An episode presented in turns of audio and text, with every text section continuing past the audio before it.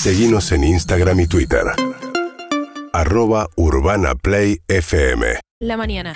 Nosotros vamos a hablar de Fórmula 1. Yo tengo Sí. muchas dudas para preguntarle. Aprovechar también que el, que el torneo ya está definido y que hay algunas cosas que ya están claras. Sí. Pero mm, hay, hay otras cosas que, que, mm, que para mí son muy interesantes de la Fórmula 1. Y por eso llamamos al mejor, a nuestro compañero, Claro. que nos habla siempre. Eh, Tornelo, Fer, ¿cómo andás? ¿Todo bien? Buen día. Hola Sofi, buen día, ¿cómo estás? Bien, muy bien, muy bien. Gracias por, por charlar con nosotros este rato. Acá estamos con Mariano, con, con Martín. Y yo te quiero preguntar, porque este año de Fórmula 1, que se definió todo tan rápido, que tiene a Verstappen eh, confirmando nuevamente el, piloto que es, ¿no? El, el deportista que después de haberle ganado esa final a Hamilton ya nos dimos cuenta, pero lo vuelve a confirmar. Creo que en, en esto de tener continuidad eh, también me parece una de las cualidades más importantes de los deportistas que realmente se diferencian de todo el resto eh, y creo que tiene todo para hacerlo. Em, pero hay, hay- hay muchas cosas para, para hablar sobre este campeonato. Eh, quiero saber tu análisis sobre lo que estamos viviendo y el presente de esta Fórmula 1. Bueno, eh, antes les mando un abrazo a Mariano y a Martín. Igualmente.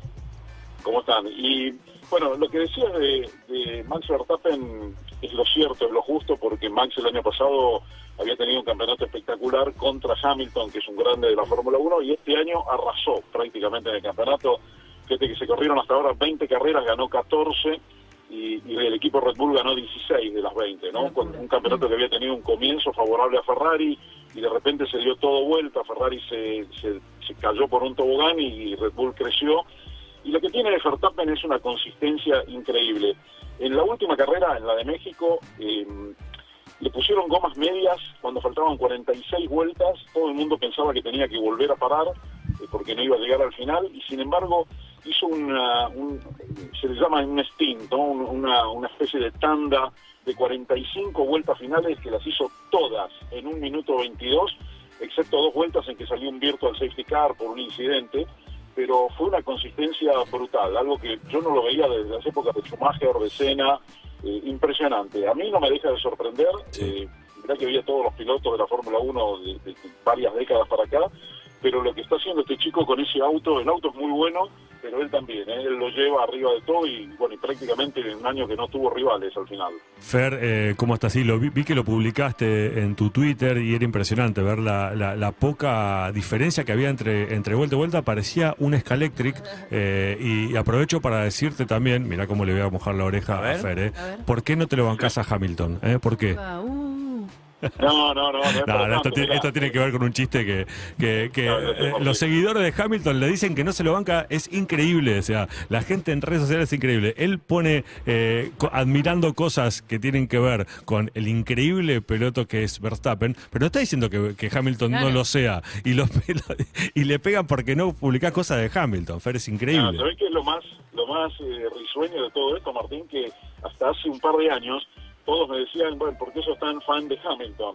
Lo que ocurre que, es decir, yo relato y comento una carrera, ok, el piloto que va bien, yo no lo puedo criticar, lo tengo que elogiar. Claro. Y así elogié a Alonso, así lo elogiaba a Senna, a Schumacher, a Mansell en su momento, y así lo elogiaba a Sebastián Vettel y a Hamilton. Y bueno, y ahora es Verstappen. La verdad, Verstappen no tiene, en este momento no tiene un punto de crítica, porque como piloto es excepcional. La consistencia, bueno, la viste, si viste eso que yo publiqué, de los tiempos de vuelta, todas las vueltas en un minuto 22 y fracción, algo que es muy difícil en un circuito poder hacer todas las vueltas calcadas. Y eso lo hacían, me contaban, lo hacía Fangio en su época, y si los grandes pilotos de la Fórmula 1 lo han hecho. Claro. Lo que ocurre es que eh, esos que dicen que yo no me banco a Hamilton, la realidad es que ellos no se bancan a Verstappen. Es. Claro. Y como, Claro. Buena, no, y como yo lo elogio a Verstappen, porque en este momento es el mejor piloto, ya desde el año pasado es el mejor piloto de la Fórmula 1, yo se lo conté, y bueno, llegó un momento de recambio, pero esto es eterno, pasó siempre, ¿eh? cuando dominaba Prost y llegó Senna, bueno, algunos no se lo bancaban a Senna. Claro. Cuando llegó Schumacher pasó lo mismo, a Senna no le gustó. Cuando llegó Alonso no le gustó Schumacher, y así, así sucesivo, ¿no? Sí, sí, sí, sin dudas. 1. Sí, claro.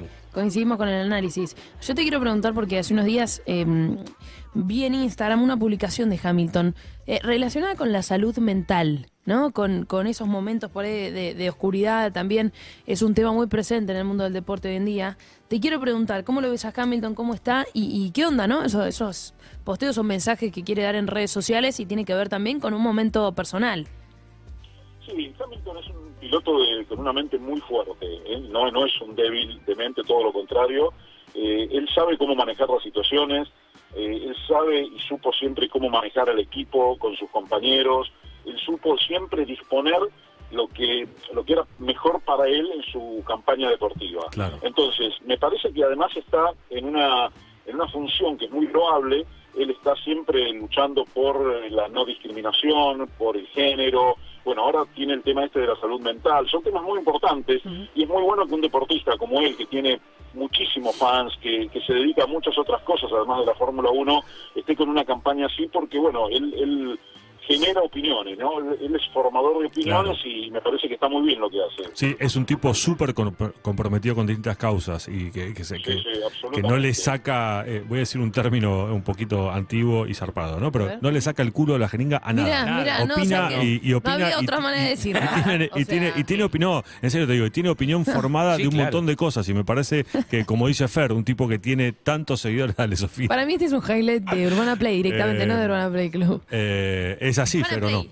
Bueno, ¿escucharon? Porque... eh, Después lo voy a tremendo, repetir. Tremendo. Eh, Fer, te- sí, te queremos preguntar, Marian tenía una duda de, de Franco. Sí, en realidad yo más que nada, Fer, hablar del presente, quería hablar del futuro, porque creo que todos tenemos muchas ganas de volver a ver a un piloto argentino en Fórmula 1. Entonces quería preguntarte hoy cómo está la situación de Franco Colapinto, que es, o- todos creemos, y vos también, que va a ser probablemente el próximo argentino que compita en Fórmula 1. Bueno, Mariano, eh, sí, ojalá que sí. Eh, digo ojalá que sí porque todavía no está asegurado, ¿no? Es decir. Lo que sí es seguro que el chico tiene un talento enorme, es muy inteligente. Yo les conté que declarando, la verdad que me sorprende, Sí. una persona madura. Sí, le hicimos una nota acá, tiene- Fer, le hicimos una nota acá y la verdad que sí, todo lo que decís es verdad. Sí. Sí, sí, sí, es, es impresionante, Franco. Entonces, yo le deseo con todo el corazón que tenga éxito, suerte, y además del talento, y además del apoyo que necesita y que se le están tratando de conseguir, necesita una cuotita de suerte, eso lo digo siempre, pero eso no es solamente para Franco, es para todos los pilotos, porque fíjate, vieron que ahora está Valtteri Bottas aquí en Buenos Aires, Sí. ¿no? Está Sí, paseando, lo vimos por en Mendoza, Sí. Sí, bueno, Valtteri es un muchacho que tuvo la cuota de, de fortuna, de suerte necesaria, porque él estaba corriendo en Williams, un equipo que no le podía ganar a nadie. Nadie. Y de repente, Nico Rosberg, en el 2016, después de ganar el campeonato, decidió retirarse. A los cuatro días después de ganar el campeonato, se retiró. Y lo llamaron a Valtteri, y Valtteri ganó 10 carreras en Fórmula 1, fue subcampeón del mundo, Claro. estuvo peleando los títulos eh, de compañero de Hamilton. Entonces, es un, un piloto que tuvo la cuota, además del, del talento, la cuota de fortuna que se necesita. Otros no tienen ese espacio, no se cree ese espacio que necesitan y se frustran, se quedan en el camino. Así que bueno, yo le deseo a Franco que tenga también, además de todo su talento, la cuota de fortuna que se precisa para esto, ¿no? Ojalá, ojalá, Fer. Bueno, y lo que se viene es el Gran Premio de Brasil, no es este fin de semana, pero es lo que se viene en la Fórmula 1.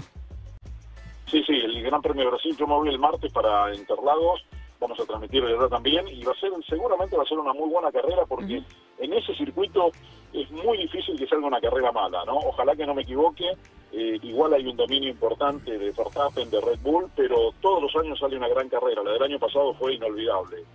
Excelente. Fer Tornelo, muchas gracias por estar Abrazo, con nosotros Fer. hoy. A ustedes, muchísimas gracias, un abrazo. Abrazo grande. Seguimos. Seguinos en Instagram y Twitter. Arroba Urbana Play FM. urbanaplayfm.com